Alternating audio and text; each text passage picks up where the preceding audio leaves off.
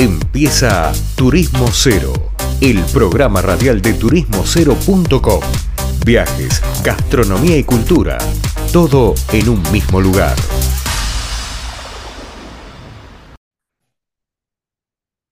Bien, volvemos de una tanda acá en Turismo Cero Radio, eh, de una pausa, escuchando un poco de música y la verdad que este año no le dimos todavía lugar a un tema que sí le damos habitualmente en el programa, que el año pasado pudimos hablar con varios actores de la parte educativa del turismo, de la formación de profesionales, pues si queremos realmente tener una industria, tenemos que contar con gente capacitada para atender esa industria, así sea un mozo o un conserje, así sea un gerente de una empresa. Entonces, la convoqué a una persona que conozco hace bastante, que da clases en varias universidades, siempre en el área de la carrera de turismo y hospitalidad relacionado con eso. Entonces le pedí que me cuente un poco cómo está el mercado educativo, cuáles son las demandas y demás, pero dejemos que hable un poco de ellas. Ella, perdón. Está Cecilia González acá con nosotros. Hola Cecilia, ¿cómo estás? Hola Leandro, ¿cómo estás? ¿Cómo estás? Bueno, le doy un hola grande a tu audiencia también. Bueno, gracias. Ceci, ya estamos casi en mitad de año, terminando un primer cuatrimestre, y entiendo que post pandemia la educación ha cambiado y la educación en el turismo me imagino que debe haber pasado algo parecido. Pero en, breve o en líneas generales, ¿qué estás viendo vos hoy que demandan los estudiantes que, se acercan a las facultades a estudiar turismo? Bien, bueno, a ver, vamos a, intentar mm, ser, claros en algunos conceptos, em, porque acá básicamente vamos a conversar sobre el mercado laboral, ¿no? ¿Cómo está hoy el mercado laboral en un antes y un después si hacemos una trazabilidad en el tiempo? Em, y en principio siempre cuando los, los, jóvenes, o no tan jóvenes, porque esta es una carrera donde a veces tenemos reincidentes, es decir, gente que quizás ya tiene una expertise, una formación en otras áreas, disciplinas, y quedó como este pendiente, ¿no? En el camino. O tal vez es una búsqueda de cierta emancipación de, carreras profesionales que están llegando a un tramo final y, hay jóvenes emprendedores que quieren, gente que quizás ya está terminando una fase determinada de su, vida laboral y dice, bueno, me quedo pendiente estudiar esta carrera eh, y, esto ocurre también. Así que la composición de los estudiantes que hay en el aula es diversa pero normalmente se acercan estos perfiles de jóvenes que están buscando eh, una actividad dinámica, una actividad vinculada al ocio, al tiempo libre, a la recreación, a la parte linda después mostramos la, otra implicancia de la formación en esta actividad, ellos se acercan pensando en los viajes, ¿no? en, esta, esta cuestión casi explosiva, expansiva que, ofrece nuestra actividad, sabiendo que el turismo es la actividad quizás predilecta dentro de lo que es la economía de los servicios, ¿no? una actividad que está en crecimiento,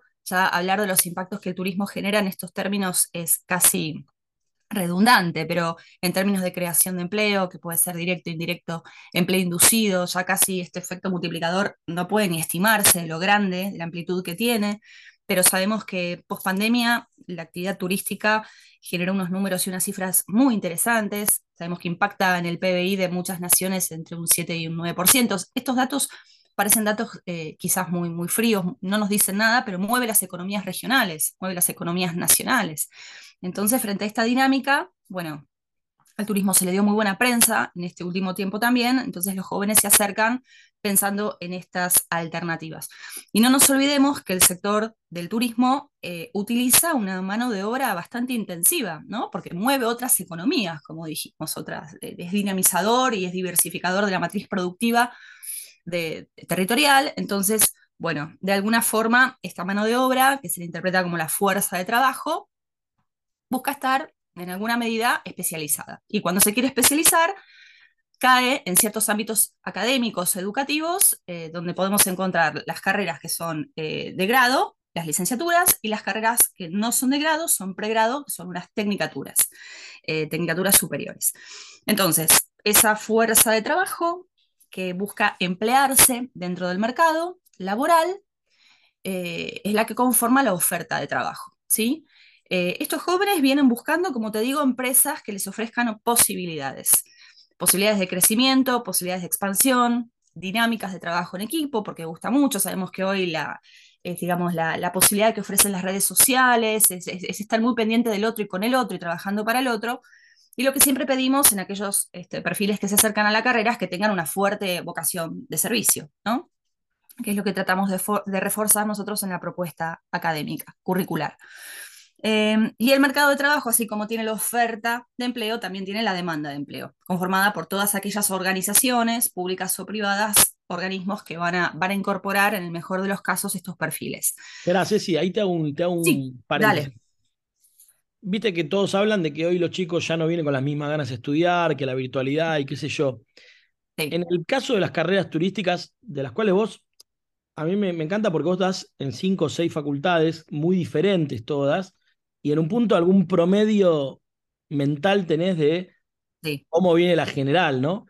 ¿Los chicos vienen entusiasmados a estudiar o es como que ha cambiado mucho y están como desenchufados, no sé cómo decirlo? Sí, hay, hay, algo que es común, que lo vemos, yo no solamente doy clases en las carreras de turismo, que sí, claramente es mi especialización, yo soy licenciada en turismo y soy formadora de recursos humanos en el área, también sucede en otras carreras.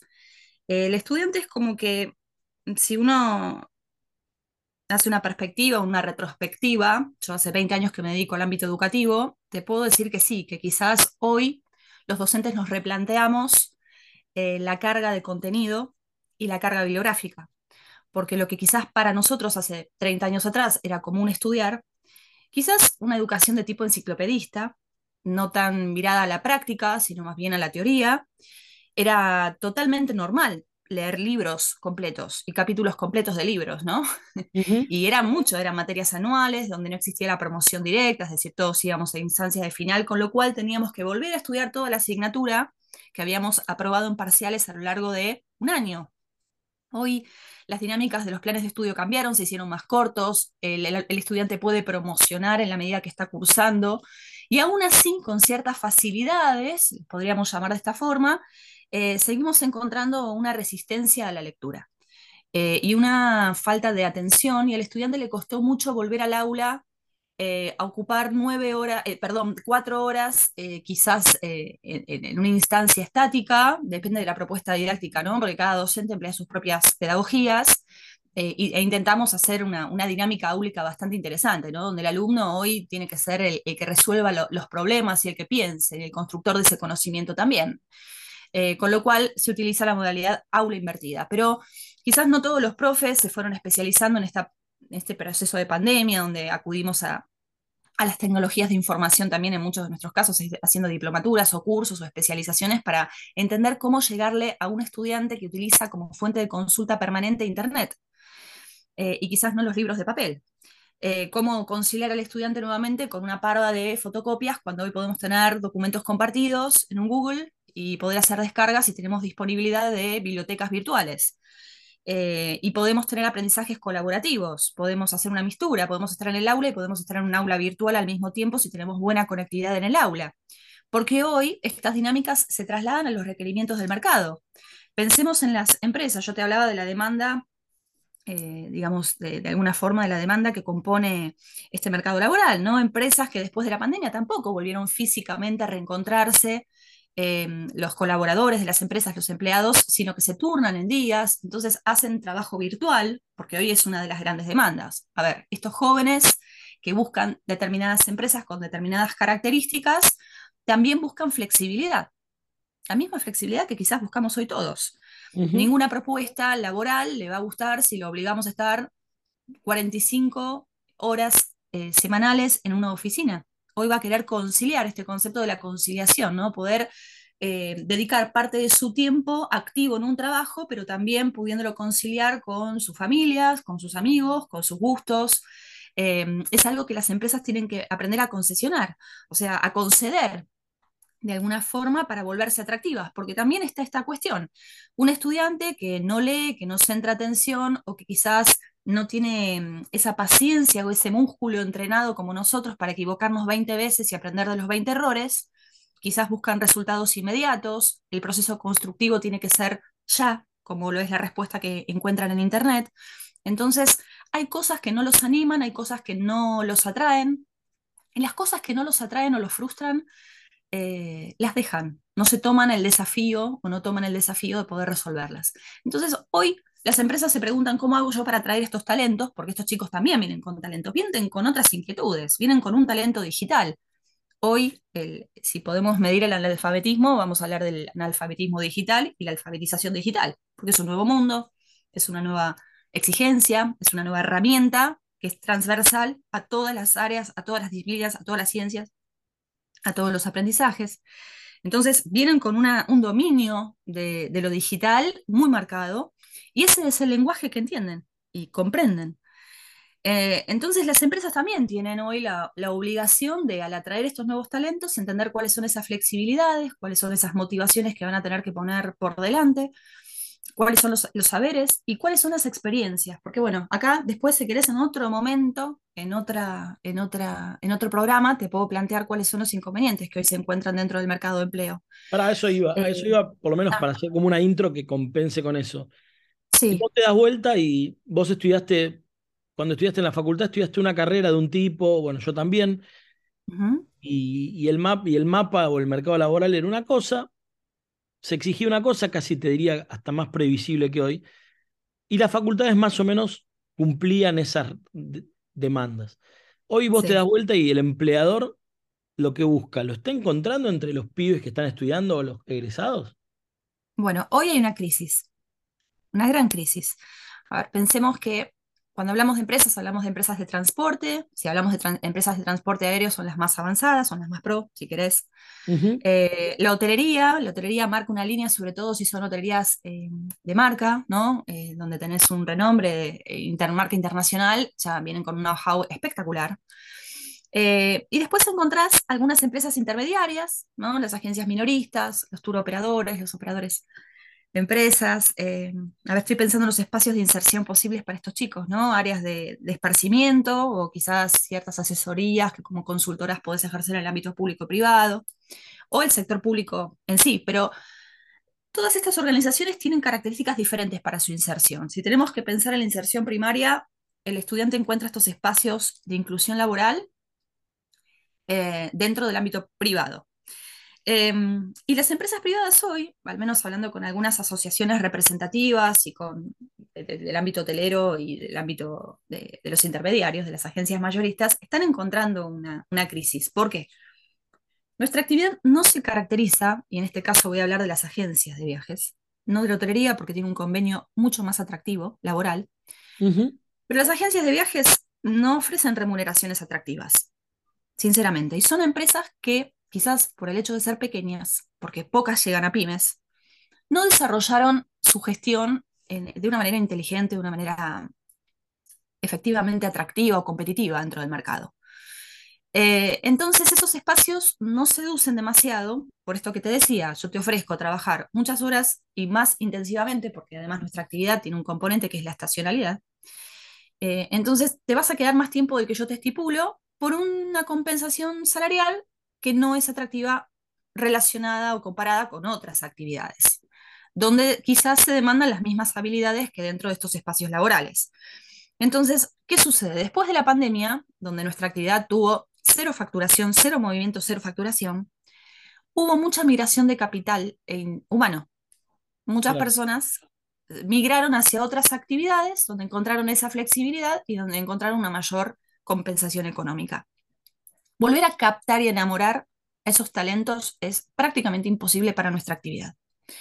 Eh, es muy difícil, por eso digo que las empresas tienen un gran desafío por delante y ha sucedido, porque esto, bueno, son algunas anécdotas que uno va recopilando en el transcurrir de, finalizadas ciertas temporadas, donde hay chicos que en plena temporada con pasajeros en viaje o, partiendo, dijeron, esto es demasiado para mí, no, no soporto los niveles de presión que tiene nuestra actividad, porque la tiene, y, no volvían al día siguiente. Esos niveles de desafectación eh, son muy notorios. Hoy dentro de las empresas la problemática que tenés, que bueno, esto depende de las estrategias de recursos humanos, ¿no? De la gestión de recursos humanos, vos tenés lo que se denomina turbulencia generacional. ¿Qué significa esto? La turbulencia es que vos tenés mucha convivencia de gente de muchos grupos etarios, de muchas edades, con inquietudes, experiencias, eh, maneras de procesar la información, maneras de buscar la información diferentes, competencias profesionales distintas. Y, esto se torna difícil a la hora de, poder em, equipararlo, ¿no? Como grupo humano y como resultado en términos de productividad. Así que sí, nos enfrentamos a, un, conflicto, te diría, porque esto es, es una tensión que, que, se genera dentro de la actividad, donde no estamos encontrando, por ejemplo, competencias básicas para nuestra actividad. Estudiantes que hablen inglés y que sean bilingües. Si nosotros, no solamente mm, me refiero a la Ley Nacional de Turismo, ¿no? que un claro enfoque hacia el turismo receptivo, en este momento tenemos una, una economía que nos está estableciendo que estamos aumentando los indicadores de turismo en los indicadores de turismo receptivo, porque cada vez vienen más turistas extranjeros a nuestro país, es inaudito pensar que no podamos encontrar para las agencias receptivas personal que hable inglés, o personal que quizás ya tenga experiencia eh, y hoy esté trabajando en otras empresas y no los podemos seducir para que regresen a las nuestras, o que en ciertas regiones, como puede ser Patagonia, ¿no? destinos como Calafate, Ushuaia, que son destinos internacionales, eh, no podamos encontrar guías turísticos que hablen al menos el inglés, al menos el inglés, porque lo esperable sería inglés con algún otro idioma, como podría ser no sé, de repente el, alemán, el francés, el japonés, ¿no? Porque vienen muchos japoneses a hacer turismo de cruceros. Eh, y en nuestra ciudad de Buenos Aires, nuestro principal mercado es el, el brasilero. Tampoco eh, entendemos que no hay demasiados estudiantes que al menos manejen el inglés y el portugués. Y estos son conflictos porque no logran entender cuáles son esas competencias que tienen que desarrollar. Y hoy no podemos pensar en que una formación solo se sustenta en cuatro años universitarios. No, eh, la formación es continua. Eh, el hecho de convertirte en un profesional también amerita que vos tengas inquietudes y accesos a otras posibilidades. Yo no soy la profesional que a mí me formó en cinco años en la universidad. Sí. Ceci, bueno, quedó planteado el desafío, se nos fue el tiempo, pero te recontra agradezco y te tomo la palabra que vas a volver. Sí, por supuesto, por supuesto. Hay, mucho de qué hablar y quizás hay más dudas que respuestas, y eso es lo interesante, ¿no? Por lo, menos exacto, exacto. La inquietud está planteada. Gracias, Ceci. Bueno, Cecilia hablaba con nosotros, educador, especialista en turismo, y bueno, ahí la escucharon. Vamos a una pausa y volvemos con más Turismo Cero. Esto fue turismocero.com en radio.